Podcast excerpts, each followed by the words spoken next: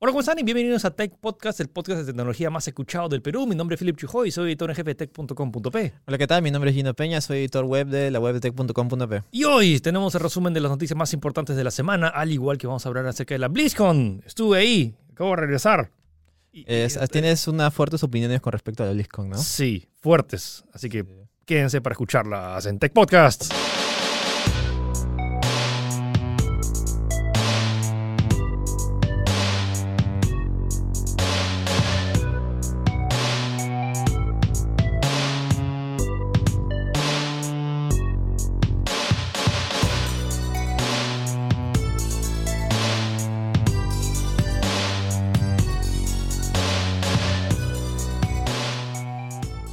Gino, ¿qué pasó esta semana?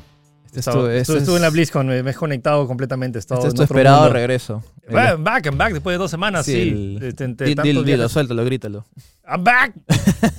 ya, bueno. Así es. Esta semana estamos cargados de noticias. Sí, empezamos con algo que mucha gente estaba esperando y que está eh, también, al igual que yo, está regresando. Sí. eh, el, el zapito. ¿Se acuerdan el teléfono zapito de Motorola? Sí, que Sí. chuc, chuc, te lo cierras. Bueno, Sí, pero sí, ahora con pantalla flexible, plegable. Eh, y, hay- sí. y hay imágenes. eh, Motorola ha revivido la marca Razer, que justamente es uno, uno de sus teléfonos más vendidos en su historia y es como que el teléfono que se convirtió en un icono cultural en su momento. Era, me encantaba el diseño, la verdad. Y ahora están reviviéndolo eh, muy parecido. De hecho, el diseño es muy similar. Si pueden ver las fotos que están ahí o si están viendo en video, bueno, pueden imaginarse. Es exactamente igual en la parte física externa, pero obviamente si lo abres encuentras una pantalla flexible por completo. Y esto, no sé, a mí me encanta el diseño, Lucina. Me parece A mí me súper encanta. útil, sobre todo de la, tal vez la, la nostalgia. No estoy seguro si Sí, las nuevas generaciones saben cómo funcionaban los zapitos, pero eran sumamente prácticos, para sobre todo como teléfono. Eh, Claro, y, y me encanta porque era bien estilizado, o sea, diseño metálico, y es como que tenía el- la pantallita de afuera que te decía la hora, y justamente en este teléfono también van a repetir eso.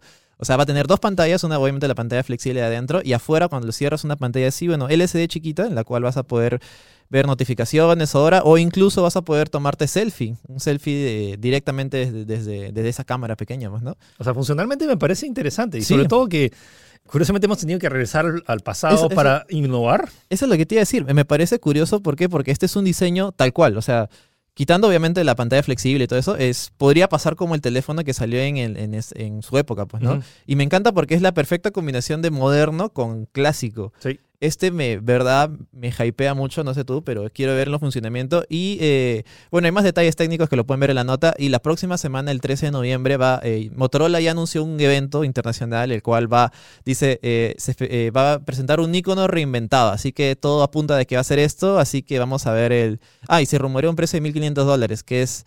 Es caro, obviamente, pero es menor que el Galaxy Fold y Es menor el- que el Mate X. Es el teléfono de pantalla plegable más barato del mercado.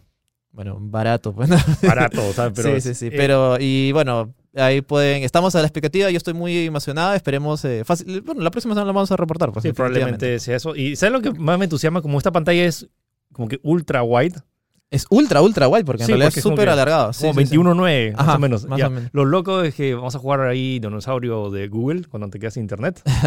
Perfecto. Como Sí, que sí, vas sí, a- es- es chiteado, ¿no? Porque Cheats, vas a venir desde una, de una cuadra, como las cosas que vienen. Ya. Bueno, noticias rápidas de Facebook. Sí, tenemos ahí un, Ya, un rap- rápido porque para no aburrirlos. Ya, Sí, Facebook ya. cambió su logo. un logo ahora es más eh, serio. Así por decirlo de una manera. Y va a poder cambiar de colores de acuerdo a la aplicación. Oh, O sea, ya. verde WhatsApp, no sé, pues celeste Messenger, pues, ¿no? Y bueno, eh, supuestamente. Es RGB. Ahora, Claro, que- ajá, ahora sí, sí, Facebook, sí, ahora ahora Facebook es gamer, es gamer, sí, sí, sí. Y, supuestamente lo hace para que la gente tenga una idea de que es una nueva empresa, para Ajá. aclarar su imagen. Es- esas son las palabras que dicen. Hemos cambiado nuestro logo para aclarar nuestra imagen y poder eh, presentar un nuevo Facebook al público. Que le suben el brillo, pues. Sí, sí, sí. Pero al mismo tiempo hemos tenido malas noticias. Para variar, ya estoy aburrido de decir, bueno, me imagino que ustedes tal vez estén ya otra vez Facebook hizo algo mal esta semana, pues, ¿no? Sí. Y se ha reportado que, por ejemplo, Facebook ha usado la información de, los, de sus usuarios como moneda de cambio, es decir, ha, ha sido consciente de lo que está haciendo y vendiendo información a terceros a sabiendas de que era algo incorrecto. Hemos, hemos sido usados. Sí, wow, ya. ¿Cuántas veces hemos sido usa- ¿Cuántas veces en este podcast hemos dicho de que Facebook ha hecho algo malo y ha vendido y ha dicho no, yo no he, yo no he sido- yo no, yo, yo no he querido, así que Pero, bueno. ha, pero ha cambiado el logo. Sí, justo, ¿no? Justito, Sí. así de así. Y obviamente ha habido otro, otro, otra noticia que ha habido un fallo de seguridad en la cual eh, como aproximadamente mil desarrolladores han tenido acceso a datos que no debían tener y bueno, ya pueden ver los demás detalles en la Sí, nota. no sé si hay que preocuparse porque sí. es un tema ya semanal que hay algún breach de Sí. seguridad. y, O sea, Si no es cada, cada dos semanas tenemos noticias malas de Facebook, pero bueno. Eh, la que sí es interesante es esto de que eh, Facebook va a empezar a implementar un sistema de reconocimiento facial para poder utilizar la plataforma. Es decir, que eh, literalmente cuando tú te crees, no- especifica si es cuando te creas o cuando te quieres loguear, vas a tener, en vez de poner tu clave o en vez de poner tu, bueno, tu número de teléfono, sencillamente agarras el- el- tu, tu celular y escaneas la cara y dices, ah, sí eres tú, pues, ¿no? si te meten un, te, te- te sale un muretazo o, o estás, no sé, tú estás con un cara de...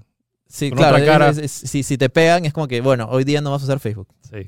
No, bueno, supongo que se va a hacer un tema opcional y recién están experimentando, pero bueno, es una nueva forma de desbloquear tu Facebook en caso, sí, sí, sí. ahora en caso no tengas tu clave y quieras que solo con tu cara lo, lo reconozcan, que sí me parece una alternativa interesante, pero bueno, también hay sus... Sí, no, casos es como extremos. que obviamente vas a, va a registrar tu cara, va a tener toda tu información facial ahí, no sé, pues. ¿Cómo es? Información biométrica, ¿no? Sí. Ahora tenemos una, nueva, una nueva moneda para que Facebook... eh, Ya, ya, lo hice- ya Venda. dieron todo su info con todas las fotos que han subido ya, y ¿qué con más? FaceApp. ¿Qué más quieres de mí, Facebook? Ya, bueno. ¿Qué más quieres de mí? Más detalles lo pueden ver en la nota también. Gino, ¿qué hora es? Es la hora de Xiaomi. Es la hora de hablar acerca de los Xiaomi porque Xiaomi acaba de anunciar su nuevo reloj inteligente que va a costar 185 dólares. Se Sí. llama el Mi Watch. Xiaomi no, no, no le bastó Con, con, waters. con inodoros. No le bastó con eh, taladros o telescopios. Ahora quiere teléfonos inteligentes. No, Disculpa, relojes. Relojes inteligentes. Eh, la semana pasada ya habíamos eh, dado un adelanto, pero ahora eh, oficialmente se ha presentado. Es muy parecido al Apple Watch, por no decir que es un rip-off. Es demasiado igual. Va- Vaya novedad. Sí, O sea, sí, Xiaomi sí. copiando un producto de Apple. ¿Cuándo ha pasado eso? No, me parece curioso. Apple no hace nada. Tendrán ahí un trato, no sé, ¿no? Se conocerán, eh, no Eh, sé. los hace- mismos componentes, los mismos, la, la fábrica La misma Xiaomi fábrica, está al costado de la de Apple, de Foxconn. Entonces, como que Sí, los mismos sí, sí. componentes que están dentro de uno están dentro de otro. Ah. Y bueno, como que. O sea, las grandes. o sea, se gran- parece mucho, pero todos los. Tampoco. Tampoco es. eh, no, O sea, pero no tiene la, ruedita, pues, ¿no? Ah, el- El- el- sí. Claro, claro, la corona creo que se llama, ¿no? Eh, entre las novedades va a tener, va a, usar un nuevo procesador Snapdragon que va a estrenarse en este teléfono y va a usar un sistema modificado de Mu, es Mu AI, Mu AI, en la cual eh, apunta mucho que va a ser, eh, va, va a traer novedades que las cuales no tenía Android Watch, así que por lo menos ahí está como que el interés para ver qué tal se, se desenvuelve este, este smartwatch. pues. Bueno, y, Y el precio, que es 185. Sí, y promete 36 horas de batería, que son tres días. No, sí, no, un día y medio. Día y Sí, medio sí, de. día y medio. Sí, estaba, es- está- está- estaba pensando en que tu día normal dura 12, 12 horas. no, que- para, para ti. pero- Bueno, para mí sí, son 24 horas. Pero, Sí. O sea, estoy hablando de como que el uso diario, en caso lo uses y lo dejes en stand-by, te debería poder durar hasta- dos días y Sí. medio más o menos. Un detalle adicional que, o sea, yo dije el precio, bueno, 185 debe ser barato. Voy a ver el precio del Apple Watch y al Apple Watch Series 3 creo que está a 200. Sí, O sea, no es tanta la diferencia. Yo pensé que era más. O sea, pensé que con ese precio iban a romper el mercado, pero resulta que el Apple Watch está, ¿cuánto? 15 dólares más. Hay que considerar, bueno, el tema es que el Apple Watch solo puede usarlo con Claro, el ecosistema cerrado de mi querido Manzanita. Bueno, aparte de eso, Xiaomi presentó otro teléfono que creo que va, le va a interesar a muchos porque tiene una cámara de 108 megapíxeles y está a solo 400 dólares. Así es, ah, ya habíamos adelantado este teléfono hace varias semanas con el- la alianza de Samsung con Xiaomi, así que finalmente se ha estrenado. Es el CC9 Pro en China y internacionalmente se va a vender como el Redmi Note 10. Así que, CC9 me hace acordar a Adobe. sí, no, es medio raro, no, no entiendo por qué le han puesto ese nombre. Es como que CC es la submarca que hicieron para jóvenes, así, Instagram, ese tipo de cosas, pues, ¿no? 108 megapíxeles, Philip. ¿Qué hacemos con...? Está- es ya, tan- ya para qué. He visto unos reviews y al parecer el teléfono, sí, la definición es increíble. Pero en reproducción de color, ese tipo de cosas, sí, obviamente sigue siendo mejor. No O sea, sé, en- el Galaxy 10, el Galaxy Note 10, el iPhone, pues, ¿no? O sea, ya más en tema de HDR, de, de un tratamiento de color que se ve medio Exacto. como que lavado, como... Ajá, sí, sí, eso sí, sí ve un poquito lavado, pero bueno, es un primer intento Ujú. y yo creo que por el precio no está nada mal. O sea, si haces zoom en las mismas fotos, la del Galaxy Note se ve muy bien en lo que es reproducción de color, pero en la del Note, eh, en la de, bueno, el Note 10 de Xiaomi se ve mucho, mucho más definido, pues, ¿no? Y la gran novedad es que va a tener también 5260 mAh de batería, lo cual te asegura una duración brutal, casi- dos días, tres días sí, por lo menos. más de 5.000 es un montón. Sí, es un montón y es como que también es un choclón así pesado. Y va a empezar por 400 dólares aproximadamente. Esa es la traducción que hicieron en los precios de eh, yuanes. Así que habrá que esperar si es que llega a este territorio. Es una muy buena opción y bravo por Xiaomi, pues, ¿no? Ahí innovando al menos en el aspecto fotográfico. Ok, ahora pasemos a servicios de streaming que ahorita van a estar mucho de moda, probablemente la semana, la próxima semana que viene se lanza Disney Plus. Con Mandalorian y con el- la, la Dama del Vagabundo y un montón de series, más todas las películas. Ah, va a venir con Avengers. Eh, de lanzamiento, ¿no? La- la- Es su, Avengers Endgame. su catálogo de lanzamiento, sí. Va a estar fuerte. Pero Sí. Mandalorian, Mandalorian, bueno, ya. A mí Mandalorian es lo que me habla vendido. A mí también, sí. Pero bueno, hay una noticia interesante porque a una semana, como dice Philly, del lanzamiento, Disney ha declarado o ha dicho, ha anunciado de que va a tener publicidad en su plataforma. Pero no cualquier aún, publicidad. aún sea de pago. Va a tener la publicidad específicamente del canal televisión, canal de televisión, que justamente es como que en teoría lo que quieren combatir. eh, Stars, que también tiene su plataforma, pues, ¿no? Stars Play, si no me equivoco. Esta noticia es bien curiosa porque es como que lo que ha pasado, así en, en, rápido, en rápido, lo que ha pasado es que eh, Disney cerró un contrato para eh, transmitir exclusivamente sus películas, en especial Star Wars The Force Awakens, Ujú. en este canal. Sí. Ese era el primero que le iba a hacer, pues, ¿no? Y cerró un contrato por cinco años, cinco o seis años. Ya. Al siguiente mes se le ocurrió empezar el proyecto Disney, eh, Disney Plus. Disney Plus. Así que justo cuando estaban como que recuperando todos sus derechos para transmitirlos en exclusiva desde ahí, se dieron con este pequeño problema de que tenía eh, los derechos de Star Wars The, eh, The Force Awakens es- los tenía Stars. Y han- al parecer han querido transar, pero ha, ha- ha ganado eh, Stars Stars. y ha dicho, ¿sabes qué? Normal, pero vas a tener que darme publicidad en tu plataforma. Y eso es inédito, es como que David y Goliat, ¿no? El gigante ha sido derrotado por No una derrotado, plataforma. Es como ha cedido. Claro, ha cedido, pero me sorprende. O sea, yo de verdad Sí, es como que Disney, yo me imagino la, la- la conferencia, de pre- eh, la- ahí la reunión, pues, ¿no? Ya, y Disney viene ya, ¿cuánto quieres? Es como, es como que, no, yo no quiero tu dinero, quiero, Ah, su. Quiero eh, poder sobre ti, una cosa así, ¿no? No sé, eh, pero me parece curioso. Es lo que me parece más curioso de lo que ha pasado. pues, ¿no? Pero bueno, no, tampoco es que va a afectar mucho, simplemente que vas a ver un cartel de Stars ahí cuando este, busques tus películas Claro, o y tus no es- series. o sea, se ha especificado que probablemente sea en el registro nomás. ah, O bueno, y sea, probablemente si llega acá a Latinoamérica, probablemente no lo veas porque Stars solo es un canal de Estados Unidos. Exacto, es En- como que está re- restringido por región. Pero es interesante y curioso ahí cómo es el, es el tema de las licencias, Sí, ¿no? y- licencias y exclusividades. Creo que proba- proba- probablemente la próxima semana hablemos acerca de eh, Disney Plus, a ver qué, cuál es la oferta. Aunque sale justo el viernes. Ah, no, el martes. No Eh, ahorita la- no, la verdad es que no me acuerdo. Será el 2, no el martes, el martes, así que sí que con suerte tal vez hacemos un especial la próxima semana acerca de hablar de Disney Plus y Disney qué, qué Plus, opciones sí. tiene. ¿Cómo es? Bueno, em, si ustedes son como varios de nosotros que trabajamos 5 o 6, bueno, en mi caso todos los días de la semana, eh, Microsoft tiene una nueva política y lo interesante es que en lugar de trabajar 5 días a la semana, están trabajando 4.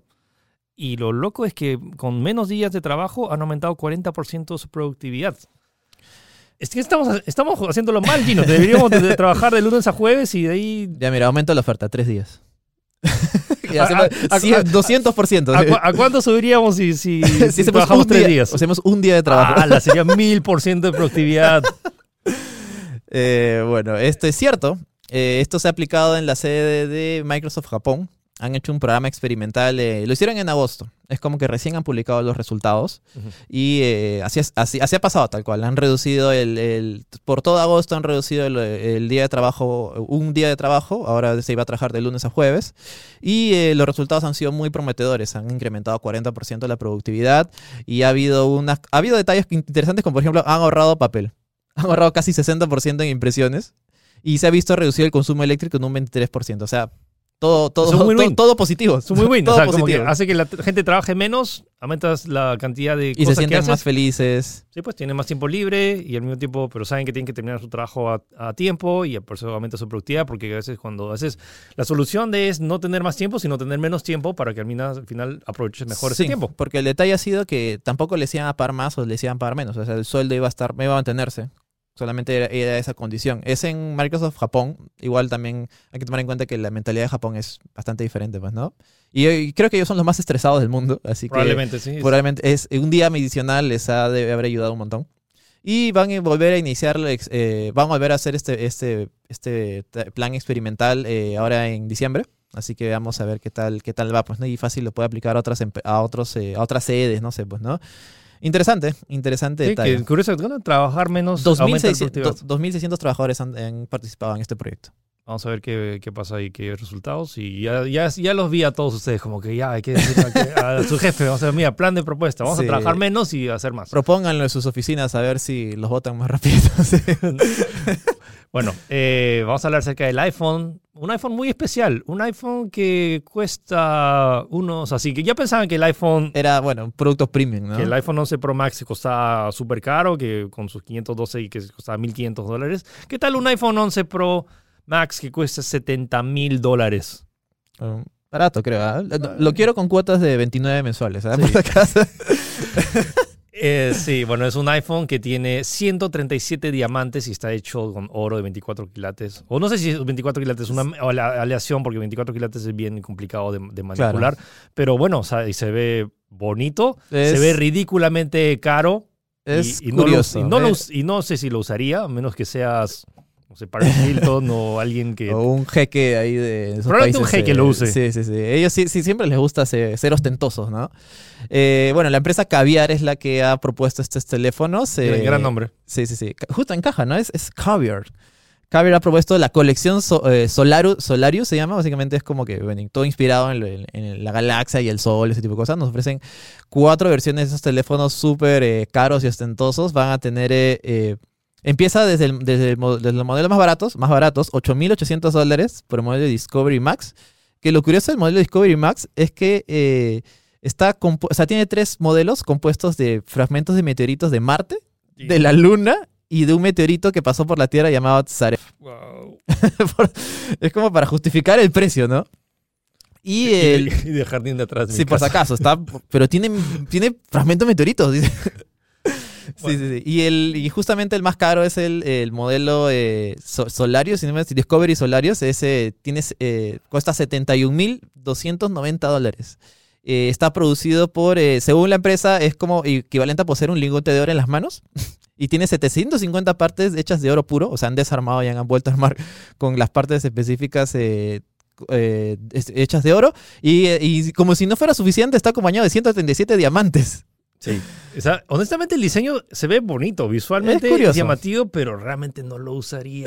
Como que me, me- me daría mucho miedo, menos que realmente estés como que todo el día con guardaespaldas. Y sí, y chicos, si no se acumulen y se vuelvan locos por comprarlo porque ya se acabaron. Ah, ya se acabó qué el stock. pena. Justo Se quería comprarlo para colaboradores. Sí, sí, sí. Para sorteo, ¿no? Para sorteo de Sí, colaboradores. hicieron dos igual, o sea, pero ya se acabaron ya. Y es como que por si acaso eh, estamos abiertos a precompras, si quieren pueden eh, pedirlo, pero si no, si, eh, si no tienen pueden comprar el de 8000 que todavía hay stock, dice. Ah, bueno, en fin. Y bueno, eh, seguimos con celulares, pero una marca con- reconocida por los celulares que es Nokia, pero ahora Nokia cambia de rubro. No cambia de rubro, sino que va a aumentar un rubro más a su Exacto. línea. TVs, televisores Nokia, y van a resistir golpes. Si lo ¿Te tiro, al, imaginas? si, si Sí, lo sí. tiro al piso, ¿va a aguantar? O sea, si pierdes la selección y metes un puñete en la tele, tú, tú- te vas a romper la mano, no, no la tele. Bueno, entonces ya, es una TV. No, no hay mucho. O sea, Sí, ¿qué o más se sea, puede decir? Es una TV O sea, de Nokia. e- específicamente ha anunciado una especie de asociación con Flipkart, que es una empresa eh, que radica en la India y van a eh, vender unos televisores brandeados con la marca Nokia. Eh, eh, o sea, no, no lo fabrican directamente ellos, pero se está abriendo este mercado nuevo que son televisores, que ojo, que también Motorola ha hecho lo mismo con la misma empresa Flipkart. Así que vamos a ver en qué...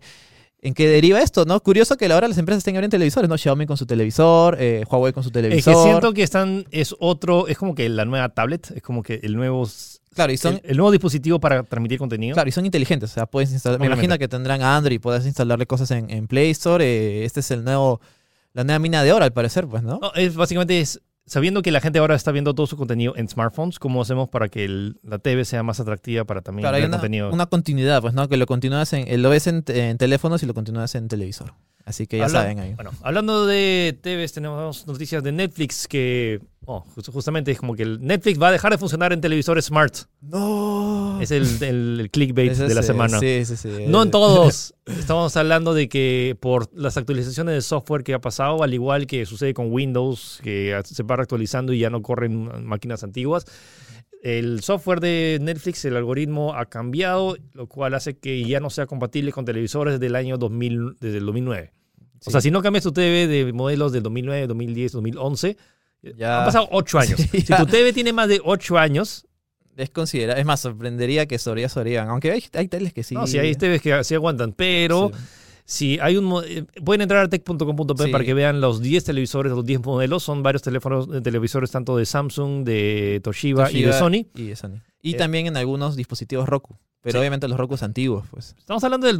televisor del 2009, hace 10 años. O sea, si TV ya es así de antigua, como que ya toca renovarla. Y en caso no quieras renovarla porque es tu TV más querida, te lo regaló tu papá y que aún no la quieres mantener y aún, aún jala, Aún fue sí, sí.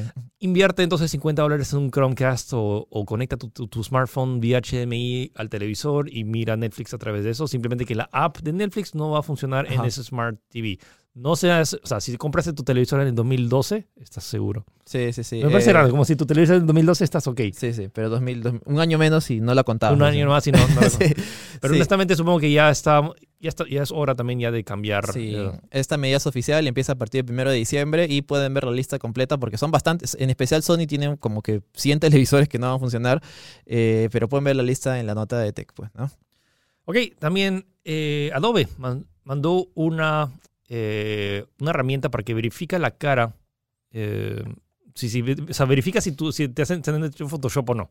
Así de simple. O sea, ¿Cuántos modelos eh, de, de- de revistas van a caer en la, en la Uy, prueba? uy, la- la- la- la- las fotos de Instagram ahí van a, van a caer, ah, ya van a caer, así como, ya bueno. Eh, esta, ha habido una conferencia llamada Adobe Max, es una especie de evento semanal, eh, disculpa, evento anual en el cual se Es el presentan E3 de novedades Adobe. De Adobe, claro, específico, porque bueno, Adobe tiene como que toda su familia de productos es enorme. Y ha presentado, eh, ha anunciado una especie de alianza con Twitter y New York Times para crear esta especie de herramienta, la cual es capaz de adivinar si tu rostro fue ma- manipulado digitalmente, pues, ¿no? Y han presentado pruebas, ahí han hecho algunas demos, y al parecer es, es, es bastante efectivo. O sea, justo está especificado como para que ve, incluso te marca los puntos, así como si fueran puntos de calor, con los cuales hasta ha sido más modificado todavía. Interesante. Sí. Quiero poner a prueba mi foto con Miyamoto, que toda la gente dice que es Photoshop. Simplemente no es Photoshop, es como que es... Es real. Luis tomó una mala foto justo, puso a Miyamoto en la sombra y... Ah, ah, por eso se ve tan marcado, ¿no? Sí, eh, y ese, ese- y ¿sabes? Ese es el Ese, ese es el argumento para desmi- desmitificar esa foto, Sí, sí. supuestamente. Esa foto no está photoshopeada, no, no, no, eh, eh, simplemente que el, el arco de Nintendo Land justo está haciendo sombra en Miyamoto, entonces Claro, Miyamoto como le dicho, super Un, sombra. poquito, un pasito más a la derecha, Sí, pues, pero ¿no? no. Eh, en fin, ya. Eh, va a ser interesante. Quiero, hacer, poner- quiero poner a prueba. Quiero poner a prueba así. Sí. eh, Eh, que, también, que también funciona. La herramienta se llama About Face, About Face y eh, todavía está en, etapa experimental. No se sabe si va a ser una aplicación nueva, si va, eh, si va a costar, si va a ser gratis, si va a ser un- una, una actualización en Photoshop. Pero la gran eh, tiene una novedad increíble que es que incluso, o sea, te va a detectar que la foto es fake y también va a poder eh, hacer eh, ingeniería inversa y dejar la foto original. O sea, para ver lo horrible que era la foto original. Sí. Bueno, hablamos sobre videojuegos y esto Uy. creo que esto es un tema serio. Sí, Eh, sí, sí, se- sí. A todos los papás que quieran que sus hijos no jueguen tantos videojuegos, que tienen que se- están enviciados y todos esos, múdense a China. Porque China ahora tiene un nuevo- una nueva ley que el gobierno chino ha dicho que ahora va a hacer una, no sé si toque queda o Claro, una que- especie de toque de queda, por decir de una manera, de videojuegos. Es decir, eh, va a prohibir, va a tener un horario en el cual se prohíben los videojuegos. O sea, ya, la ley completo. dice, a partir de ahora, los menores de edad no podrán jugar eh, en línea de 10 de la noche a 8 de la mañana. O sea, toda la hora que deberían estar durmiendo, no van a poder jugar. Menor- eh, menores de edad se cuenta que de 18 para abajo. Sí, y se van a ver restringidos eh, a 90 minutos de juego en los días de la semana. Y eso se suma a otra restricción de poder jugar solo eh, tres horas los fines de semana y vacaciones. Al día. Curioso, o sea, curioso, O curioso. sea, honestamente ya te está automáticamente diciendo cuántas horas máximo debería jugar Sí. eh, tu hijo y me parece interesante que, bueno, que ahora sí te van a obligar, porque literalmente a pesar que el niño quiera jugar más, no va a poder. Va a tener que terminar sus tareas, ir a dormirse temprano sí. y solo jugar. O sea, eh, Sí, es, es, es- es polémico, no sé tú, o sea, es como me parece así una... Y claro, y encima falta otra, otra prohibición más, que van a prohibir los gastos eh, de dinero en videojuegos. O sea, si tú, por ejemplo, si es de 8 a 16 años, solo podrás invertir 200 yuanes, que son casi 30 dólares al mes. al mes. Y si eh, tienes de 17 16 a 18, vas a poder eh, invertir solo 51 dólares, que son 400 yuanes también al mes. Así que si incluso tu papá tiene una tarjeta de, de crédito. crédito. bastante grande, no vas a poder gastar más de 30 dólares mensuales. No vas a poder hacer pay to, o sea, ha, ha eliminado el pay to win. Sí, China no. ha eliminado el pay to win. Y esto es, es curioso porque, o sea, fuera de broma, tú- bueno, tú, tú y yo sabemos, y bueno, probablemente también lo- los escuchas saben de que China es uno de los gigantes del videojuego. O sea, gana millones, millones, está Tencent ahí con- con- con, eh, conquistando el mundo, que en todas las empresas tiene alguna que otra acción. Y ahora se va a ver afectado eh, por esta medida, porque obviamente no van a poder invertir más dinero. O sea, y, no- y los, los niños, quieras o no, creo que es un gran parte del mercado de los, Piensen en los niños. Ah, finalmente el gobierno china pensó en los niños y pensó más que todo, no sé, Pero me sea, huele está- que está no, aplicando. no estoy seguro cuántos niños sean los que realmente gasten en... Me huele que son más gente más... ya- Sí, no, pero acuérdate que siempre ha habido noticias cada cierto tiempo de que, no sé, niño gasta 5 mil dólares de la cuenta de su papá Sí, por X sí- motivos. ¿no? Siento que es un número reducido. Claro, es, un, es un, algo así bien específico, ¿no? No es algo que se repita todos los días. No creo que afecte tanto, pero sí es un tema interesante y de, a debatir. Vamos a investigar más acerca del tema y de, cuán- de- cuándo... ¿Desde ya se ha implementado? Sí, desde ya se ha implementado y obviamente eh, China lo hace con el objetivo, o bueno, con la excusa de que esto es para combatir la adicción a los videojuegos. A mí, Eh, o sea, me parece una medida noble, más no estoy seguro de qué tan radical sea. Es, siento que Sí, también es sí, como sí. tipo lo de Hong Kong, de como que decir, ya, ahorita te voy a empezar a vigilar. Es curioso, ¿no? Hay, hay, hay diferentes, no sé, me parece diferentes ramificaciones de esta noticia. Quizás los, los niños ahora están pensando más en ser eh, videogamers profesionales en los eSports y quizás China no le, no le guste esto, no lo sé, pues no, por ahí puede ir el, por ahí puede, puede ir el asunto, pues porque China es un lugar diferente, o sea, Sí, de verdad, es otro mundo tal como, dice, Hay, como siempre dicen. pues, hay muchas aristas y me gustaría investigarlo más, pero eso es un tema a tener en consideración. Sí, lo que se sabe sí. ahorita es que la, ley, la norma ya se está aplicando, entonces Y- niños en China ya no van a poder jugar tanto y ya no van a poder gastar tanto en Sí, videojuegos. y además, eh, para complementar al toque nomás, el, el mismo gobierno chino está trabajando con la policía para imponer medidas digitales para que puedan corroborar de que niños están logueando esa hora y prohibirle de alguna manera, no sé, se cierra la aplicación, se bloquea la internet, no sé, pues, ¿no? Así que es una realidad y está pasando en China. Ok, ahora pasamos al lanzamiento más esperado del año para PC, PC. sí. y que ha sido uno de los, diría un desastre, eh, Sí, en a- realidad tanto a nivel mediático y a nivel técnico. Red Dead Redemption 2, ganador de múltiples premios a Juego del Año y, bueno, se lo ganó God of War el, año pasado. El Pero bueno, en fin, Red Dead Redemption 2, un gran juego de los mismos creadores de Grand Theft Auto. Salió para consolas el año pasado y por fin han lanzado la versión de PC y se ve espectacular, pero no corre muy bien. Sí. Y estamos hablando de reportes de computadoras eh, de gama media baja que con las justas pueden correrlo a 30 cuadros por segundo. Es No, decir, incluso los problemas llegan a, tarje- a tarjetas como 2080 Ti, Sí. que también tiene problemas. No, no, no llega a los 60 frames, así de simple, No y tiene problemas de stuttering, de cuelgues. Algunos usuarios ni siquiera pueden ejecutar el juego, como que el, la- el launcher es un desastre, no, no verifica que el juego haya sido comprado original. Uf, la lista es, La- es enorme. sí, él ha sido uno de los lanzamientos más ah, turbulentos de, de- de la historia de Rockstar. Sí. Y bueno, simplemente ahorita la versión de PC es la menos óptima y curioso porque, o sea, se, se ha comprobado, incluso una computadora que cuesta tres veces más que una Play 4, la Play 4 lo corre sin problemas a 30 Sí, cuadros. Es rarazo porque incluso reportan de usuarios de que máquinas, con, por ejemplo, con Core i5 corren mejor que con Core i7. O sea, Esa es- es, un es es un- def- extrañazo. Es definitivamente un problema de optimización. Es Sí, un port sí. que todavía parece tiene mucho que, que ver. Ojalá que lo arreglen. O sea, Rockstar eh, por lo general es bueno, pero esto es. Nunca había oído tantos problemas de un, de un port. De Eh. GTA 4. Tan- tanto GTA problemas hubo. 4 fue un desastre atómico. En su momento, el, juego, el juego literalmente corría mejor en procesadores de 3 cores que los quad cores. Estaba un desastre GTA 4. Y si algunos de ustedes lo jueguen en su momento, sabrán a qué me refiero. Tuve que pasar cuatro parches y a día de hoy sigue funcionando mal. Entonces, vamos a ver si es que no pasa la misma historia con Red Dead Redemption. Pero bueno, entonces Red Dead Redemption, Red Dead Redemption ahorita es probablemente el juego más exigente que existe, no por su Ah, calidad gráfica. No, sí, no, por- sí, su calidad gráficamente se ve espectacular, pero a nivel de optimización, Sí. es, incluso con una computadora de la NASA, no va a correr Sí, tan bien como esperan. Por fuerza bruta, pues, ¿no? Ok, pasamos de Red Dead Redemption 2 a Hello Kitty. Hello Kitty. ¿Por qué has hecho esto, Gino? ¿Por qué, cam- por qué cambiamos de Es que, tema? es que es súper curioso. Hello Kitty ahora va a ser una jugadora de eSports, va a jugar League of Legends, Dota, y va a comer sus cuates y sus frutas. O sea, estamos hablando de que desde que el creador dijo que Hello Kitty era una niña y no un gato. Ah, ¿en serio? ¿Sabes? Sí, no, eh, fue una de las cosas más polémicas, como que Hello Kitty no es un gato. ¡No! Bueno, pero ahora no, no es un gato y juega esports. Sí, sí, sí. Eh, ha anunciado una colaboración con el equipo profesional Fnatic y van a, van a lanzar una especie de colección, por decirlo de una manera. Eh, lo- la única imagen que se ha visto es una especie de chaqueta, la cual es como que brandeada con Fnatic y Hello Kitty.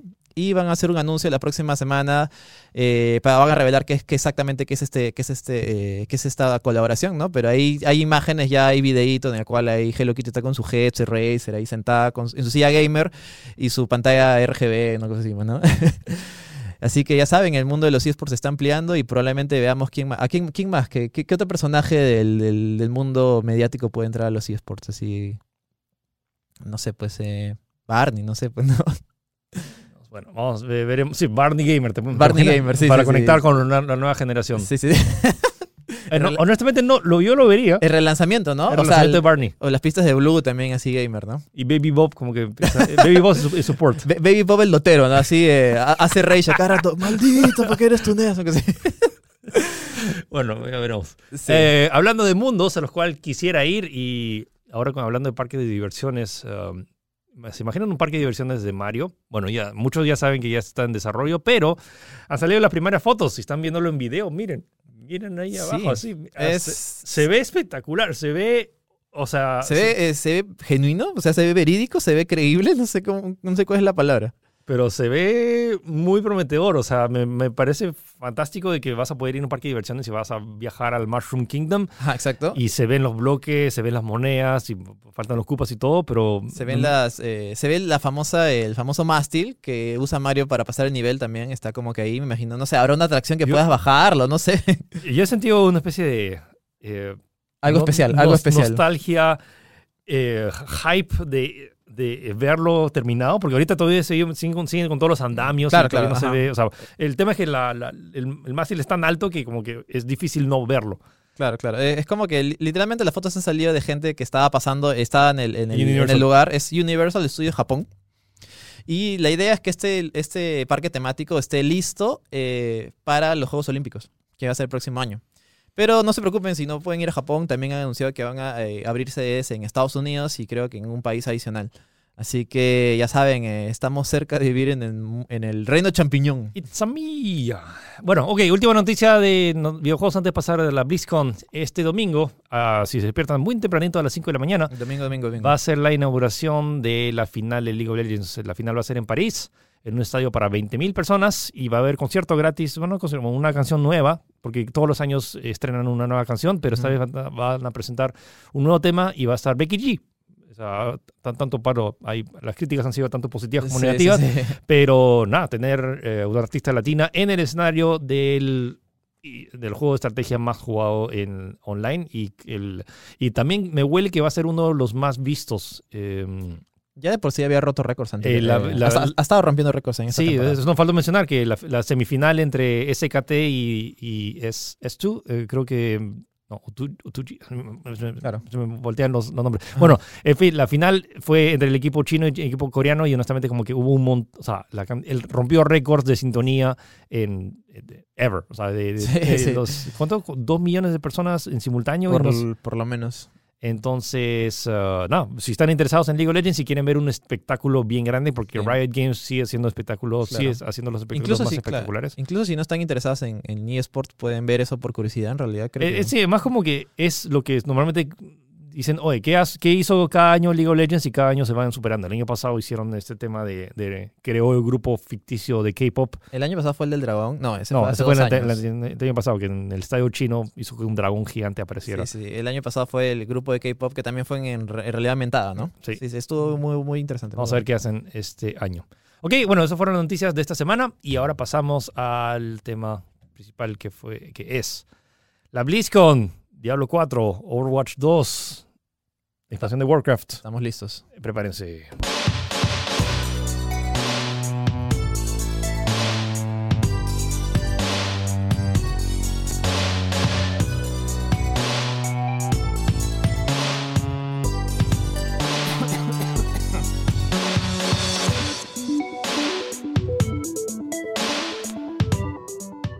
Gino, me acabo de colocar mi casaca de Diablo 4. Eres un diablo.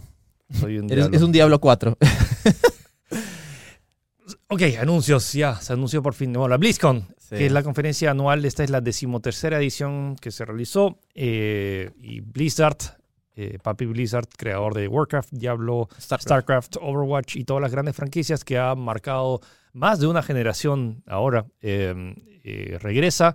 Y tras muchos traspieces que ha pasado, que tuvo en las últimas semanas, pidió disculpas antes de empezar y anunciar cualquier cosa. Pidió, o sea, hemos dijeron que tomaron decisiones muy rápido, que muchas de ellas eh, lamentan que hayan salido de, de tal manera.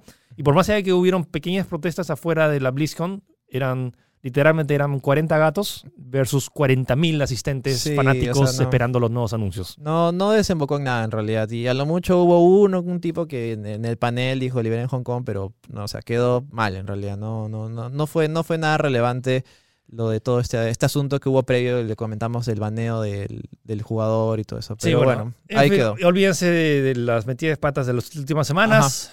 Lo que importa es que Diablo 4 por fin ha sido anunciado. Y está muy bueno. Es, lo he probado, lo he jugado, lo he streameado. Tengo la casaca puesta, tengo el polo, tengo la gorra, tengo todo. Honestamente, estoy. O sea, no. Creo que ha sido como. Al, al igual que. Hay esta, este mito de Fernando Chuquillanqui yendo al E3 y justo anunciaron su juego más esperado del año y Ya. justo conoció a Fumito Ueda. Claro, claro. Bueno, es- este ha sido el en el cual anunciaron el juego que más estaba esperando, Diablo 4. Sí. Y honestamente me dio en el clavo, arrancó con eso. Eh, una la cinemática más larga en la historia de Blizzard, que tenemos el regreso de Lilith. Spoiler alert, ya han pasado casi una década del lanzamiento Wow. de, de Diablo, de Diablo 3. Lilith era la hija de Mephisto, la, la hija del terror. La, y- la diabla. Sí, y regresa y regresa con todo su ejército. El juego ocurre décadas después de los eventos de Diablo 3. Van a haber cinco clases, regresa el bárbaro, regresa el druida, que no vemos desde Diablo 2, y regresa la hechicera, o hechiz, no, so- solo es hechi- hechicera, pero bueno, la Ujú. bárbara- la- el bárbaro puede ser bárbaro o bárbara, Ah, mira. eh, y está muy bueno. O sea, Sí. honestamente, a nivel jugable es, es Lo que se esperaba. Es lo que se esperaba. Y regresa el tono oscuro, eh, sangriento de Diablo 2, que mucha gente se ve quejado porque Diablo 3 a veces ya parecía muy fantasioso. Muy cartoon, ¿no? Sí, Sí. Es, es algo que yo notaba mucho y al, al menos desde el punto de vista, bueno, del espectador de, en stream, yo he visto que todas las sensaciones han sido positivas. La gente ha- le ha gustado mucho este estilo realista, eh, oscuro, grit y sucio que ha vuelto y es como, es como ver Diablo 2 en HD, o sea, con obviamente en, Sí. en 3D, con, todos los- con todas las mejoras gráficas que pueden ofrecerte, porque y de verdad se ve espectacular. A mí me sorprendió mucho. A mí me ha dado ganas de jugarlo completamente. Se ve muy, muy, muy genial. O sea, ahí lo jugué, o sea, es la demo que más jugué. Jugué seis veces la demo antes de hacer el streaming. O sea, eh, porque la demo duraba 20 minutos. Jugué Claro. dos veces con cada una de las, de las clases que habían. ya, porque todavía faltan dos clases a anunciar. No sé, ¿Tú qué crees que sea Paladin y Necromancer? Eh, probablemente, pero Ne- Necromancer creo que fue un DLC, no me acuerdo. Fue un Pero- DLC del 3. Claro, pero yo creo que lo vuelven. Y fácil, el que queda lo lanzan como DLC más adelante, no sé, pues, ¿no? En fin, pero el juego está mucho más chévere de lo que esperaba. Además, los videos no le hacen justicia cuando lo juegas Eso te iba a en, decir. en- en- en vivo. Eh, yo, eh, el- al menos en, gráfic- en gráficos se dice que es espectacular. O sea, estamos al nivel, hemos llegado al nivel, al menos lo que, en lo que respecta a Blizzard, de que los modelos se, se ven tan bien que si no se pones la cámara en primera persona, se sigue viendo igual de bien. Sí, sí, sí. O sea, si ves, esa- está la, el, el trailer del gameplay. Claro, ajá. que se ve la, la cara del, del- que parece un o sea, bien parecía una cinemática de, de- Claro, sí, yo pensé, o sea, dije, mira, otra cinemática y de repente era in-game. Sí. O sea, sí, y o sea, para un, para un, nivel así, para un juego de vista isométrico, me parece espectacular. Me- me- y me, eh, a, mí, a mí me lo ha vendido completamente. Yo necesito saber más de este juego, lo necesito ya. detalles del juego el juego va a ser solo online por más allá que lo quieras jugar solo Eh, puedes poner tu partida en privado pero como el juego va a estar constantemente conectándose con el servidor de Blizzard al menos para verificar que es tu copia es original al igual que pasó con Diablo 3 Sí. ojalá que no pase el tema del error que estuvimos seis horas cuando se lanzó el juego No, para pero yo jugar. creo que los tiempos han cambiado. O sea, Sí, eso cuando, cuando se lanzó en Diablo 3 fue polémico. Incluso la gente no quería boicotear el juego. pero Igual terminaron comprándolo, como siempre. Eh, ahora estamos en una época, todo es online, por decirlo de una manera. Y si no tienes online, no, no pasa nada. Es decir, no puedes, no puedes trabajar, no puedes hacer nada.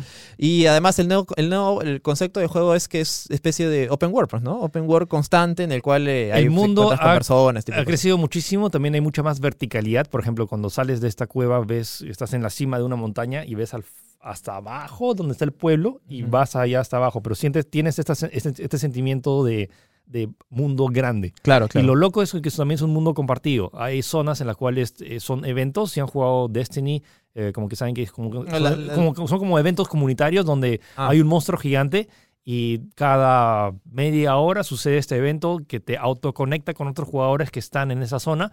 Entonces te, eh, está este monstruo gigante que se llama Ashava, que literalmente necesitas como que una docena de jugadores para poder eh, eliminarlo, porque honestamente es enorme. Es tan grande que tienen que hacer zoom out dos veces de, para poder enfocar la acción. Claro, y me dices que tiene como que es interactivo, ¿no? O sea, depende del- de la parte que le golpees, como que puede cambiar el, el- Sí, es como, el- es tipo, el- claro, el comportamiento del personaje. es tipo Dead Space, de si le rompes el brazo derecho, ya no puede, ya no puede hacer su ataque con el brazo derecho. Claro. Entonces, ah, hay eso. Luego también no, no es que vas a obtener eso a 12 jugadores jugando eh, las eh, las- los calabozos. O sea, ahí se reduce a número reducido de 4. Las dungeons. Y si te preocupas porque, ah, porque va a ser demasiado fácil y te pueden carrear, no necesariamente porque las misiones solo se abren al nivel online a menos que eh, hasta que termines tú esa parte de la campaña.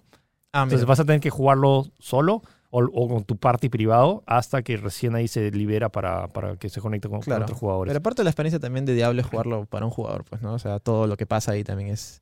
Es, es importante, pero también Claro. lo puedes jugar con tu party. O sea, creo, creo que eh, están mezclando lo mejor de Diablo Tres. 3 y Diablo, eh, Diablo 2. Dos. Y lo otro es el, la casa de subastas, que, se, que fue un tema muy polémico Ese con sí el lanzamiento de Diablo, de Diablo 3, que luego al final la terminaron cancelando. Eh, la premisa ahora es que los, todos los ítems, los mejores ítems, los vas a tener que conseguir de peleas con monstruos. Entonces, el sistema que van a implementar es uno, eh, todavía no, no está cerrado, pero es un... Imagínate que hayan, hay ítems que, por ejemplo, pociones que vas a poder intercambiar de- infinitamente. Lo que no vas a poder hacer es, hay ítems especiales o eh, ítems míticos o legendarios que solo se van a poder intercambiar una sola vez. Y hay algunos que literalmente no vas a poder intercambiar, que están, cuando te toca, te toca a ti y solo tú puedes usar ese ítem. Por más allá que lo quieras dejar ahí, ajá. es tuyo. Nadie más lo va a poder utilizar. Entonces, es interesante. O sea, es como que regresa a los orígenes que pasaban. O sea, me acuerdo en, en Diablo 2 que se creó toda esta economía en, paralela en eBay que te acordabas para comprar los, los ítems, pero ahora la idea Claro. es que eh, los, la mayoría de ítems que tengas son de lo que tú has jugado. Y sí, honestamente, todavía no tiene fecha de lanzamiento. Han anunciado que se van a lanzar para PC, Play 4 y Xbox One. Pero me huele que si todavía tienen tanto tiempo, también va a salir para Play 5 y la nueva Sí, Xbox. yo- además yo pensé que ya le iban a anunciar ahí, que sale, no sé... es, que, es que todavía no pueden anunciarlo porque ni siquiera han Claro, ni siquiera, en teoría no existe, pues, ¿no? Pero de hecho, de- yo, yo doy por seguro que lo están trabajando y probablemente sea una versión muy, muy competente, pues, ¿no? Y ya. Sí. ¿Qué más? ¿Qué, qué otra noticia te interesó? Ah, bueno, hay que hablar acerca de la conferencia. ¿no? O sea, hemos hablado de los anuncios por el juego, pero la BlizzCon, ya hemos hablado, son 40.000 personas. Eh, si quieren, Claro, ve- Tú vean estuviste mi- ahí, pues, ¿no? Sí, vean mi nota del domingo, que más o menos para que tengan un feeling de, de cuánta, de toda la gente que hay ahí. Yo he ido al E3, he ido a GEC, y nunca me he sentido tan emocionado en un anuncio, porque en el E3 vas y hay mucha gente que es Fan de todo. es, no, o sea, sí, o sea, fan de todo, o por ejemplo, periodistas que es- se encargan de reportar, pero no van como necesariamente disfrutar. fanáticos. Como van, como, tal vez como para disfrutar. Sí, entonces como acá tenés a 40.000 personas que todos han jugado los juegos, al menos un juego de Blizzard y están ahí para saber. Entonces, la energía es distinta, es mucho más... ¡Wow! Claro, mucho más concentrado y estás con como que lo, o sea, obviamente han tenido que pagar y hacer diferentes cosas, o sea, eh, eh, están ahí porque tienen van a disfrutar lo que lo que pase, pues, ¿no? Sí, aparte que tienes, es todo el centro de convenciones. O sea, he ido muchas veces al, he ido tres veces al, al centro de convenciones, he ido al PlayStation Experience y la vibra es distinta. La o sea, honestamente, que todos estén tanto entusiasmados, la cantidad de cosas que hay, tengas cuatro escenarios, no, cinco escenarios en paralelo. O sea, el escenario principal, el escenario de, de, de Warcraft, el escenario de Hearthstone, el escenario de Overwatch y el escenario, hay otro... donde Una arena, había- ¿no? eh, más la arena donde estaban jugándose lo- las finales del mundial de Overwatch, que también son súper. Me gusta que el, la- que, el, que el torneo de Overwatch sea torneo por países. Porque Claro. siempre son equipos, es tipo como que el Barcelona y el Real Claro, Madrid. ajá, sí, sí. Acá es como que equipos. o sea, ¿qué, equipo, qué país, países. qué país es el, el más chévere? Ganó Estados Unidos, pero eh, me parece genial. Y lo otro, el torneo de Hearthstone me pareció genial que ganara una chica. Ah, sí. Una chica sí. que, o sea, y no ganó por poco, aplastó Sí, sí, en la final y, destrozó a todos sus, uh, sus oponentes. Y me pareció súper genial también su actitud de, de- de- también que estaba llorando, Claro, como que que la primera, or- orgullosa, la pues, ¿no? primera campeona de Hearthstone en la historia. Um, me gustó mucho, me gustó mucho la vibra, me gustó mucho la, la- la energía y honestamente no me esperaba, o sea, había visto videos, Videos, claro. pero una cosa, ay, la, la otra, la cantidad de computadoras que había. Por Dios, o sea, eran más de 100 computadoras para la demo de, de Diablo. Del solo de Diablo. Sí, más 100 computadoras más para, Wow. para, para World of Warcraft, más 100 computadoras de Hearthstone, más 100 computadoras de... Overwatch O 2. sea, son, son- mínimo eran 500 computadoras con Core O i7 sea, máximo, máxima. RTX 2080. ¿Quién, Jesus quién, Lord, quién- eh. guarda todo eso? No sé, no sé dónde lo guardabas. Sí, sí, Ma- sí. Más el sitio de prensa donde estaban la- la- las demos para que Claro. puedan- podamos probarlo. Y co- como comentabas, creo que la gran diferencia es que acá sí, sí puedes comprar la entrada, sí puedes ir, no, no es tan complicado Bueno, en realidad. cuest- cuestan 200 dólares por los dos, dos- dos días, que suena un poco caro, pero no, te, te incluía una estatua. De hecho, esta estatua que están viendo acá en video, Ah, te ah, incluye eso. te incluía tu entrada. Entonces, y de hecho, estoy, estoy- sorteando estas si están interesados. Eh, Claro, pero, eh, pero es, es más posible que ir, por ejemplo, que el E3, por decir de una manera. Sí. No, el E3 ahora también es abierto al público. Claro, claro. Pero el E3 es un poco más complicado. No, no así complicado, pero eh, el E3 hay más variedad. Pero le- repito, como la energía está focalizada en productos de Blizzard, el Y solamente, hay, claro, y solamente hay fans de Blizzard. O sea, por ejemplo, en el E3 vas y no estás seguro qué cosa vas. A. Blizzard sabes exactamente a lo que vas, sabes que, que a menos... Claro. o Ah, sea, y que te sorprendan también con las conferencias, pues, ¿no? Sí. Um, y luego, ¿qué más? Eh, Es- es- Y la cantidad de merch.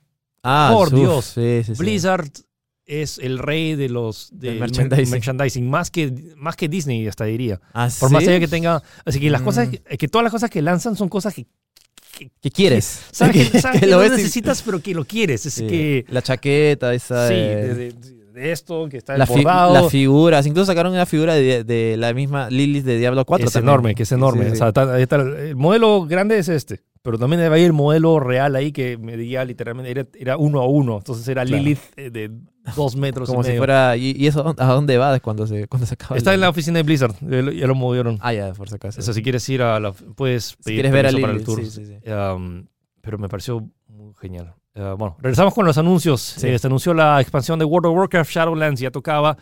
uh, y que más allá de los de todos los cambios, porque ahora han cambiado totalmente, empezó con una cinemática que honestamente es una de las más espectaculares. Sí, sí, sí. Y tiene que un, un- giro increíble que yo, o sea, es como que tú ves la cinemática y se pelea Volvar, que es el, bueno, el, el Lich King. Lich King, por decirlo de una manera, Ah, contra hay muchos que se quedaron en Warcraft 3 y muchos pensaron que eran Arthas. Arthas. No, ya Arthas ya pasó, ya. Ya murió. Sí, sí, Ya sí. Además, ya. Volvar es como que el que recibe el, el- el trono de hielo, pero no, no, no es como Arthas que tiene un objetivo, quiere, no sé, de conquistar el mundo, pues, ¿no? Sencillamente es como si fuera un penitente.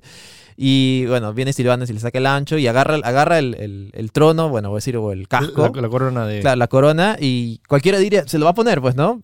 Y, lo sí, rompe. Y, y Silva- o sea, que- empezaría a en la, en la, La Lich King, nada, no, claro. No, es la primera vez en la historia de todo Warcraft y de todo Azeroth que ya no tenemos el Lich King. Sí, sí, Y el tema es que no es el tema que Lich King siempre es el malo y todo eso. El Lich King tiene un poder muy importante porque es el que mantenía el balance entre Ajá. los mundos y ahora ese balance se ha roto. Roto, sí. Y ahora Azeroth ha sido tomado y ahora tenemos lo que se llaman las Shadowlands, que son la tierra de sombras, que ahora son básicamente son todo un nuevo mundo. Entonces ya antes todas las, todas las anteriores expansiones, esta es la octava expansión de, de World of Warcraft, ahora todo lo que sabías ahora ya no existe, porque ya no vas a, ya no va a estar en las, o sea, supongo que habrá cier- ciertas partes de Azeroth, de Azeroth, pero vas a tener cuatro nuevas zonas, muchos nuevos quests, vas a tener todo un sistema rediseñado de experiencia y todos los fans de Warcraft es como que están sumamente entusiasmados por los cambios porque ya es de nuevo borrón y cuenta nueva. No borrón y cuenta nueva, pero No, como no, que no. Eh, de nuevo vas a tener que reacostumbrarte a todos los sistemas y es un cambio Relativamente grande, pues, y- ¿no? y bastante grande. Como son- ya no vas a jugar en, en Azeroth. Sí, sí, sí. Es, y eh, tienes todos nuevo- unos nuevos continentes para descubrir y eso, pues, ¿no? Eh, continuamos con las presentaciones. Eh, Hearthstone, algo chiquito nomás, se presentó eh, un nuevo, una nueva expansión. Sí. de- centrada en dragones, pero el anuncio más, más interesante desde mi punto de vista es que anunciaron un nuevo modo de juego, eh, cual es muy similar al autochess. Es autochess, Eso, Battleground se llama, que es auto- autochess básicamente. pero con, para ocho eh, jugadores. Claro, para ocho jugadores. No, autochess también es de ocho. Ah, perdón, no sabía. Sí, sí. Eh, y me parece interesante porque es su primer acercamiento de Blizzard a este género. Vamos a ver qué tal, qué tal, eh, qué- en qué evoluciona. Que si no me equivoco, eh, si pagaste el, el ticket de virtual ya tienes acceso, pero ahorita está en beta cerrada. Eh, a, ver, a ver qué pasa, pues, ¿no? Porque yo pensé que Blizzard no, o se iba a meter quizás con, con Heroes, pero creo no, que... sí, que- es, que- lo curioso, es el primer juego de cartas que se mete a autochess, porque siempre ha sido los MOBAs que se han metido a Claro, claro, o autochess. sea, pensé que iba, eh, Heroes iba a evolucionar a AutoChess, pero ahora es así, pues, ¿no? Eh, y es interesante, a ver en qué evoluciona. Yo tengo muchas expectativas con este juego y cuando salga lo voy a probar. Pues, ¿no? Ok, ahora con el otro anuncio que muchos estaban esperando, Overwatch, Overwatch 2, que fue, tuvo una, creo que la cinemática más emocional, o más, la más Sí, yo, yo pensé que eso nos iba el mono, ya. pensé que ya se moría. Eh, mírenla porque honestamente es, es muy bonita, la música está muy bien hecha y de toda la gente que se quejaba y que Blizzard, bueno, que Overwatch era pura cinemática y no había historia, bueno, ahora tenemos Historia. historia, tenemos misiones de historia. Miren la cinemática, no quiero spoilearles más porque honestamente vale la pena y todavía me sigue dando en el... Cuando está a punto de morir Winston y aparece alguien, Súper spoileados, ¿no? y aparece alguien. Um, pero ya, el juego está muy chévere. Lo pude probar. Eh, ah, antes que nos olvidemos, sale la vecina del Chavo. ah, sí, sí, Uno sí, de los sí. artistas de, de- que es brasilero eh, hizo el mundo, de- el mapa de Río de, Claro. de- de Janeiro. Y justo antes de empezar la misión, la primera misión de historia, hay una zona que tiene la misma predisposición que la vecina del Chavo. Además, eh, hay- eh, está el barril del Chavo y encima del barril dice DR, Don Ramón. Oh, no. O sea, y, y- y es que el Chavo del 8 es incluso más grande en Brasil que en México. Así que. Interesante, eso sí, datos sí, no, no lo tenía en cuenta. Sí, es, no, es, o sea- es Chávez en, ahí Eh, en... Así, Chávez se, se- Sí, se sí. traduce como Chávez. Y e- es súper grande porque o sea, había periodistas de, de México, de, de- perdón, de Brasil, y me dijeron, o sea, si, si me confirmo, o sea, y más, los mismos productores no estaban seguros porque lo que, ha hecho- que lo hizo fue el, el- el artista. Claro. O sea, ha Ah, pasado no, por... no sabían, ya entendí. Es como que lo han camuflado ahí. por- No, no es que lo han camuflado, sino que los mismos productores no estaban seguros. Simplemente como que, mira, el Río de Janeiro, tú, tú siendo el artista de Río de Janeiro, tú lo haces. Claro, claro. pero no estaba el artista que lo hizo ahí. O sea, están los productores y la, la Ah, pregunta. ah, ya entendí, ya entendí, ya entendí. O sea, es, Claro, como claro. Si, es como si el presidente dijera, oye, esta cosa es una referencia. No sé, pues lo No hizo sé, este claro, artista. es- es- eso te iba a decir, claro, es, es más o menos así. Eh, me parece interesante, me parece baja. Es más, eh, eh, ojalá que agreguen más detalles así chiquitos, eh, bien sutiles, ¿no? Y justamente creo que no, no desentona con lo que te quiere ofrecer Overwatch, es como que es un detalle curioso. pues, A mí ¿no? lo que me entusiasma es que el- las misiones de historia están muy chéveres. Eh, sien- siento ese mismo vibe que he sentido con las misiones de Destiny, que es misión cooperativa. Claro, son, son variadas, ¿no? No solamente es matar, matar No, robots y hay, ya. hay varias situaciones. Claro, y lo loco es que en Destiny, por ejemplo, tienes que acostumbrarte a tu clase, a tus habilidades, a, a- a reacostumbrarte al juego. Pero en Overwatch fue lo más intuitivo posible. Por- incluso yo tampoco juego tanto Overwatch. Bueno, sumando las horas tal vez sí, sigo más de, más de 30 horas jugando, pero lo loco es que cuando colocas tu personaje te, eh, y te toca ser Lucio, que es el único support del grupo, sabes cuál es tu trabajo. Tu trabajo es curar. Claro. Y luego está Reinhardt, que es el tanque. Tu trabajo es ser, es ser tanque. Tienes eh, muchas... eh, Entonces, no tienes que reintroducir a los personajes. Es, es como que intuitivo, como que, oh, es este modo donde tienes que cooperar y a ti te, to- te toca un rol. Claro, y es súper variado, creo, ¿no? Pasan por diferentes cosas, o sea, incluso termina con una especie de final boss, algo Sí, así, pues, ¿no? y me hizo acordar mucho a Destiny, a las, a las peleas, a las misiones de strikes, que duran unos 20 minutos y tienes que cooperar totalmente y tienes que eh, saber bien, tienes que re- revivir a, tu- a, tus, a tus teammates. Y, es, y solo jugamos la primera misión. Y me entusiasma mucho porque va a tener también todo este sistema de mejoras de tus, eh, de tus, eh, de tus habil- de tu personaje. Claro. y vas a mejorar, poder mejorar tus habilidades y personalizar a tus habilidades. Entonces, como que habilidades normalmente que solo tenían un efecto, puedes darle como tipo Mortal Kombat, que tienes estos estilos de, de- Claro. de combate Ajá. y me, me entusiasma mucho los sistemas. Y ojo, todo esto va a estar, lo que son misiones eh, cooperativas Es y misiones de, de historia es aparte. Pero el core del juego sí va, a seguir, va a seguir, seguir siendo 6v6, o sea, 6 jugadores contra 6 jugadores. Y lo bueno es que todos los jugadores de Overwatch 1 también van a poder jugar con la gente de Overwatch 2. ¿Cómo funciona eso? Básicamente todos los, aparecer todos los nuevos héroes y eso tal vez lo van a hacer para ambos juegos, ¿no? Claro. Es la primera vez que creo que una Es- compañía hace este soporte. Según lo que estaba leyendo, es como que el cliente de Overwatch 1 se va a actualizar a Over- a Overwatch 2 y vas a poder jugar el contenido nuevo, al menos en el multijugador, en ambos juegos, y- pero el componente adicional que tendrías que pagar en teoría es, es el, el componente cooperativo que tal como me cuentas es bastante rico, tiene bastante contenido y... Sí, no estoy seguro si soporte. se va a actualizar. O sea, no estoy seguro si los dos van a jugar en el mismo servidor. Algo así había Como, leído. eh, todavía hay muchas preguntas Sí. y, cre- y creo que ni, ni el mismo Blizzard está totalmente seguro cómo Sí, va sí, a ser el lanzamiento. Justo quería comentarte eso porque el- la, presentación fue un poco confusa. Eso causó mucha eh, conversación entre, entre la gente, porque no sabía si este era un nuevo juego, era un parche, era una actualización, era de pago, era gratis. Ahí creo que pudieron mejor, manejar un poco mejor ese asunto. eh, pero según lo que eh, he podido investigar es como que va a ser una actualización gratis para los de Overwatch 1 y si quieres el modo adicional van a ser 20 dólares adicionales. No sé si te confirmaron eso, ¿sabes? no, es que no confirmaron nada. No confirmaron nada. Salieron, salió un post ahí que todavía no se sabe si es oficial o no. Claro, claro. Que, o sea, sí va a costar, no es que va a ser gratis para los, la- o sea, Si tienes Overwatch 1, lo bueno es que vas a poder seguir jugando en multijugador. Claro. E- Ese eso es lo que anunciaron. Eso, eso sí- sí es Eso oficial. sí, sí. Pero creo que sí va a costar. O sea, vas a- lo que tienen Overwatch 1 sí van a tener un descuento significativo claro. para comprar Overwatch 2. Que lo que más que nada te va a agregar esta, lo que digo, el, el otro, las modo misiones. Pero ese modo me, me interesa mucho porque hay un montón de sistemas de ese upgrade que incluso si lo quieres jugar solo y no te gusta el competitivo, eh, el modo PvE O sea, va a tener un montón de contenido. Funciona. Entonces es va a ser tipo Destiny, que tienes el modo PvE y PvP, que Claro. tú lo puedes jugar como quieras o con tus amigos. Y la narrativa va progresando y, una- se cuenta y, algo. Sí, pues, la gente que se quejaba que no tenía historia, bueno, ahora, Ahora tiene. un montón de, mo- de modo historia y me entusiasma mucho, se juega bien, se, ahí hay los cambios estéticos se ven muy bonitos. O sea, se ven, están muy bien hechos, por más allá de que se vean casi iguales, si pones lado a lado, Sí. hay un montón de pequeños detallitos que se hace que se Eso es lo que mejor. decir, o sea, de primera impresión es como que en algunos casos el de Genji me parece un poco raro porque siento que se ve un poco peor, pero es como que literalmente es otro, es otro outfit. Así es, es otro outfit y bueno, conociendo a Blizzard van a sacar también sus skins aparte, pues, ¿no? Ah, lo bueno que anunciaron que todos los skins raros que tienes de Overwatch 1 se No van se- a transmitir para Overwatch no 2. se van a perder. Es, es, esa, es, fuera de broma, es algo nuevo, creo que no se ha hecho antes, o, al menos no se me viene a la mente un precedente similar a un juego que ha hecho lo mismo. Vamos a ver eh, qué sale, pues, y también tiene un nuevo modo competitivo, pues el push, ¿no? Que está muy divertido, sobre todo por el robot, tiene mucha personalidad. O sea, el modo es como jalar la cuerda, donde tienes que empujar, jalar la cuerda lo más posible hacia un lado, pero en lugar de jalar, lo que haces es, es empujas un bloque gigante y el que empuje más el bloque hasta el final de la partida es el que, es el que gana. Pero para eso necesitas un robot, este, hay un robot gigante que tienes que como que dominarlo. Es como, el robot es como una pelota. Entonces, el, que, el que tenga, el equipo que tenga más control sobre la pelota hace que el robot empuje para ellos Claro. hasta que el otro, el otro equipo mate a ese equipo. ah, Claro, y- o sea, y yo, yo- yo- yo lo veo como un punto de control estos que tomas en Overwatch, que supuestamente siempre están en conflicto, pero que se mueve, pues, ¿no? Es como el payload, Claro. pero hacia ambos lados. Exacto.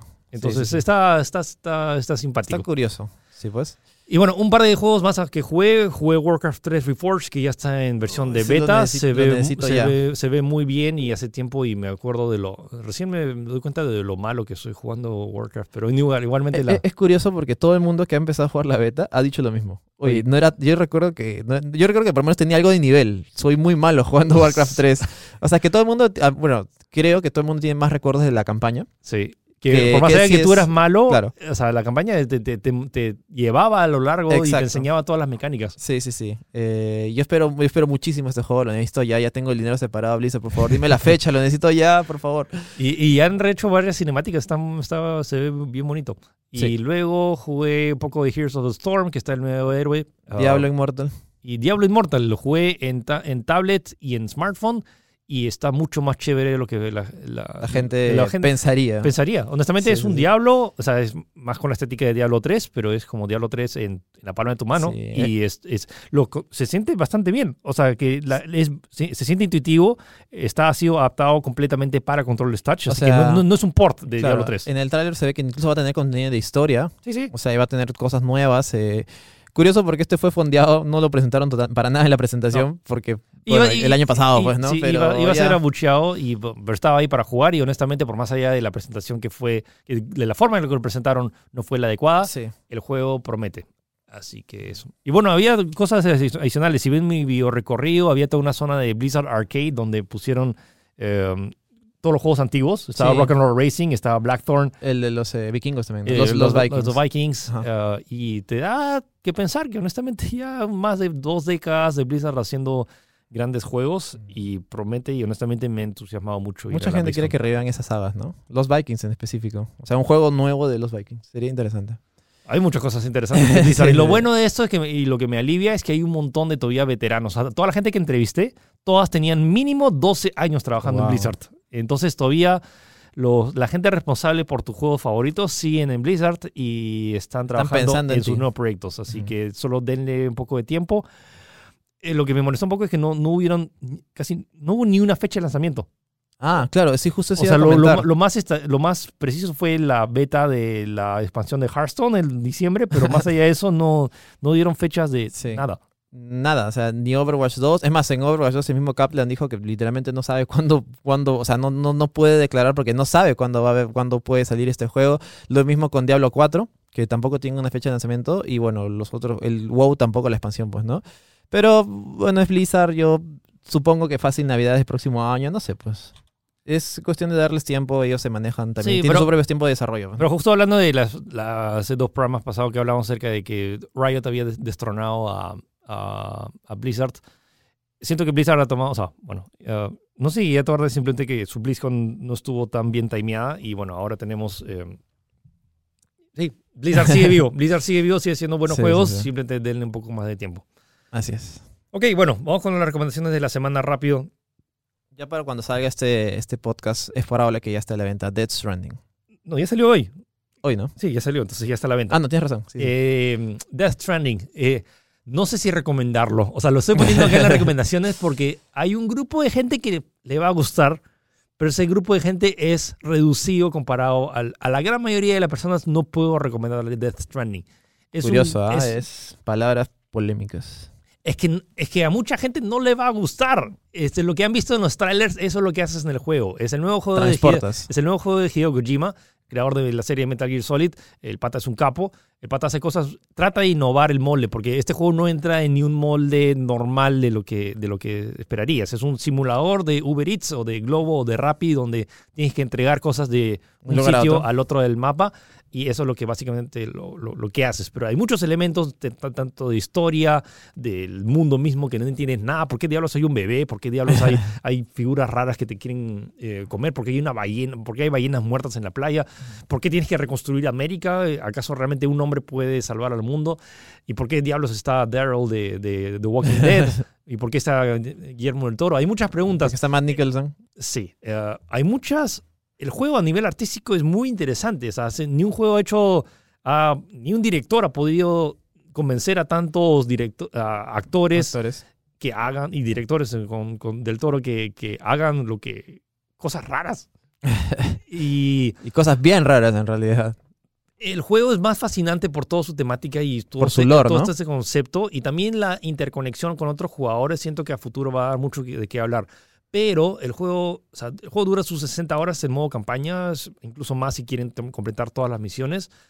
Hay contenido suficiente, pero el contenido más interesante recién sucede como que la mitad del juego para adelante y no estoy seguro cuántos quieran invertir más, ve- ¿Cuánto? 20 horas para que, invertir más de 20 horas para, para que, que se ponga bueno, en teoría. Sí, es que no- el juego no es que sea malo, Claro, sino- pero todas las primeras horas son tediosas. Es, y, y se entiende un poco también porque hay un montón de elementos que tú pensarías que caminar de un lado al otro sería sencillo, pero Kojima ha colocado una cantidad sorprendente de elementos adentro. Ah, Sí, lo, entonces, lo poco que pude ver la vez que trajiste es como que es apabullante las cosas que te dan en opciones, en menús, así un montón de información que te va en pantalla. Es como que yo agarré el mando y dije, no entiendo, no puedo jugar esto. No es como... y tú juegas ju- muchos Cla- juegos. claro, no es como, no sé, pues que aga- agarro un shooter o Call of Duty y ya sé qué hacer, con qué disparo, con qué recargo, ya sé cuál es mi objetivo, tengo que ir a matar, Sí, pues, ¿no? entonces O sí. un GTA, pues, ¿no? Si están acostumbrados a jugar juegos como Call of Duty o Fortnite o cualquier juego de estrategia o, o- o sea, este juego se sale del molde. O Es un- incluso Metal Gear, pues, ¿no? Incluso Metal, o sea, sí, incluso Metal Gear tienes como que, al menos ya, tienes que infiltrarte y robar Claro. esto y ya, ¿cómo hago eso? Pero acá hay muchos elementos, acá, eh, no, no, o sea, tu objetivo principal es llevar este, esta carga de un lado al otro. Y obviamente hay obstáculos Claro. y el terreno gráficamente se ve espectacular, la música también, el soundtrack, eh, Kojima o sea, también se, se ha posicionado con esta banda Low Roar, que hace buenos temas. eh, hay muchas cosas buenas de juego, y, pero también hace muchas otras cosas que estoy seguro que la gente va a detestar. Sí, Mucha te, gente. te veo un poco contrariado, pero... Estoy contrariado Sí, porque sí, sí. por partes me ha gustado mucho más de lo que esperaba. Y por otras pero-. Ha, ha tenido que pasar muchas horas para llegar a esa parte que digo, wow, este juego de verdad- es algo extraordinario. Mm. Y, no estoy, y no puedo recomendarlo porque no estoy seguro la gente, la gente que dice, oye, ¿en ¿Cómo serio? ¿en serio me ha recomendado este juego? He pasado 20 malditas horas y no solo estoy entregando paquetes. Te enviar inbox, ¿no? Oye, devuélveme la plata, chino. Entonces estoy, eh, ese es el tema, no estoy seguro si lo pueda recomendar, pero es un buen juego. Cuidado. Entonces no es para todos, no es, pa- no es un juego para todos.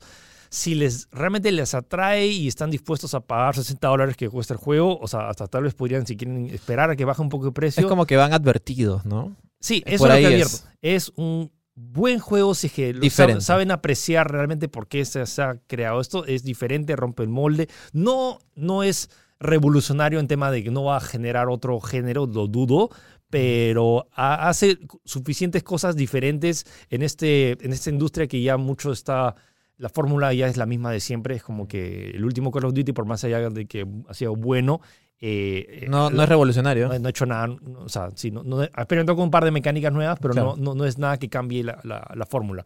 Esto sí, Kojima ha se ha arriesgado y hace tiempo que es- eso es lo que quiero, más, más riesgos de juegos AAA. ¿Cuándo fue la última vez que un juego AAA arriesgó por algo nuevo? Yo creo que Kojima se arriesgó bastante, bastante. O sea, teniendo en cuenta que también tenía, por no decir, no sé, no sé si será real o no, pero presupuesto casi limitado, por decirlo de una manera, porque era Sony.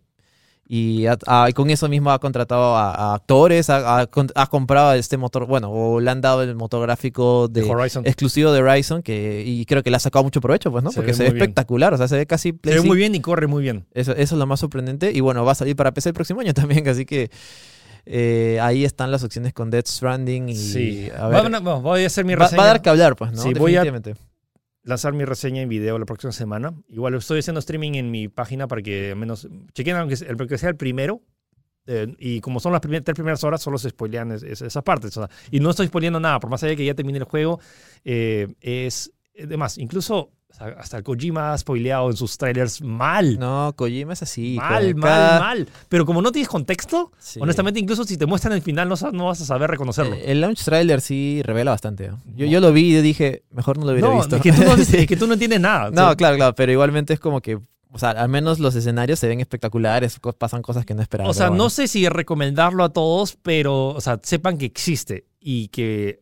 eh, Es una alternativa. y, hay, y Kojima tiene los huevos para agarrar y, tratar de, eh, al menos, pretender cambiar la industria. No, probablemente no lo logre No lo a- la medida, Claro. pero sigue siendo una obra eh, Atípica. atípica y que creo que vale la pena que al menos revisen, más allá de lo que lo jueguen o no. Sí.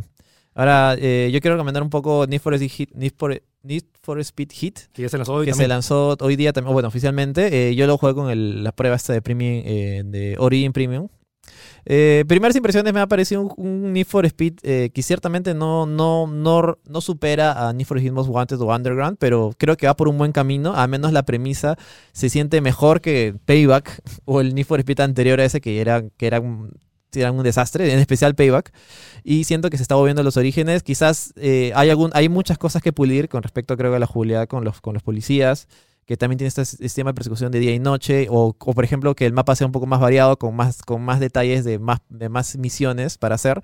Pero siento que hay una buena base, que, se, que es- este es el camino a tomar y que quizás el siguiente Need for Speed a este sea la vuelta completamente que estamos esperando. Pues, ¿no? Si tienen, si tienen, eh, si quieren probar un juego estos de, de carreras ilegales, por decirlo de manera, y mucho tuning, ahí tienen esa opción, pues, ¿no? Sí, sí, lo está jugando. de- de- quiero jugarlo un poco más eh, para Ujú. dar mis impresiones. Pero sí, sí, o sea, si, si estaban esperando un juego de carreras, como que no- creo que no tienen pierde a nivel jugable. Si está, Claro, o Es sea, divertido. eh, o sea, es un juego de carreras, ¿no? Sí, no, no sé qué más vas a hacer. y espero que les guste el reggaetón y el hip hop, porque la música de sí. A mí, a mí me parece de cierta manera positivo que haya reggaetón, porque es como que es un género latino que está ingresando al mundo de Sí, no, videojuegos. yo, es- yo- yo apagué la. Ni siquiera, ni siquiera puedes apagar la radio, tienes que apagar toda la música de, en, el menú. Bueno, igualmente muchos han jugado Need for Speed con su propia música también. Bueno, eh, Bueno, hay, hay, hay varias soluciones a Delta. sí, sí, sí. Bueno, eh, yo quería recomendar series. Eh, ya salió Apple TV Plus, el, el sistema de streaming de Apple. Y en el avión de regreso vi The Morning Show, que es la nueva serie de Jennifer Aniston. Um, que hasta ahorita solo tiene tres capítulos. es comedia, ¿no? Eh, no, no es, ¿No es comedia por particulares míos, hasta es más drama que comedia. Ah, sí. Eh, Ah, mira se trata sobre este, el, la- la- La vida de la gente en un noticiero, por el noticiero de la, de la mañana, que es, o sea, en Estados Unidos son como que la gente, o sea, los que estás, si estás, si estás en un morning show, estás como que en- es un sitio endiosado, en, endiosado, como que todos en Estados Unidos te ven. Claro, claro. Entonces, sí, sí. como que la idea, la premisa es que está, está Jennifer Aniston, que es que tenía de co de co-anfitrión a Steve Carell, y a Steve Carell lo, eh, lo acusan de, de acoso sexual. Uh, no sabía que iba por ahí la serie. O sea, yo pensé que era, no sé, la- la- las anécdotas que pasan en los Y no- presentadores no en estoy- televisión. Y no estoy spoileándolo, eso sale en el tráiler y al primer minuto de la serie te, te- te dice eso. Ah, Entonces, como que no estoy. o sea, y la premisa, es, es- la idea es cómo li- lidian con el hecho de que eh, por 15 años, eh, o sea, tanto Jennifer Aniston y Steve Carell han sido la cara de América en, la ma- en las mañanas. Claro, el y, dúo. y Steve Carell ha sido ahora eh, Acusado. acusado. Entonces, ¿cómo reacciona Jennifer Aniston? Y luego hay todo un tema de, de temas corporativos de los jefes de la, de la cadena, de cómo reaccionan a eso. Y entra a jugar también ahí el personaje de, de Reese Witherspoon, que hace un gran trabajo.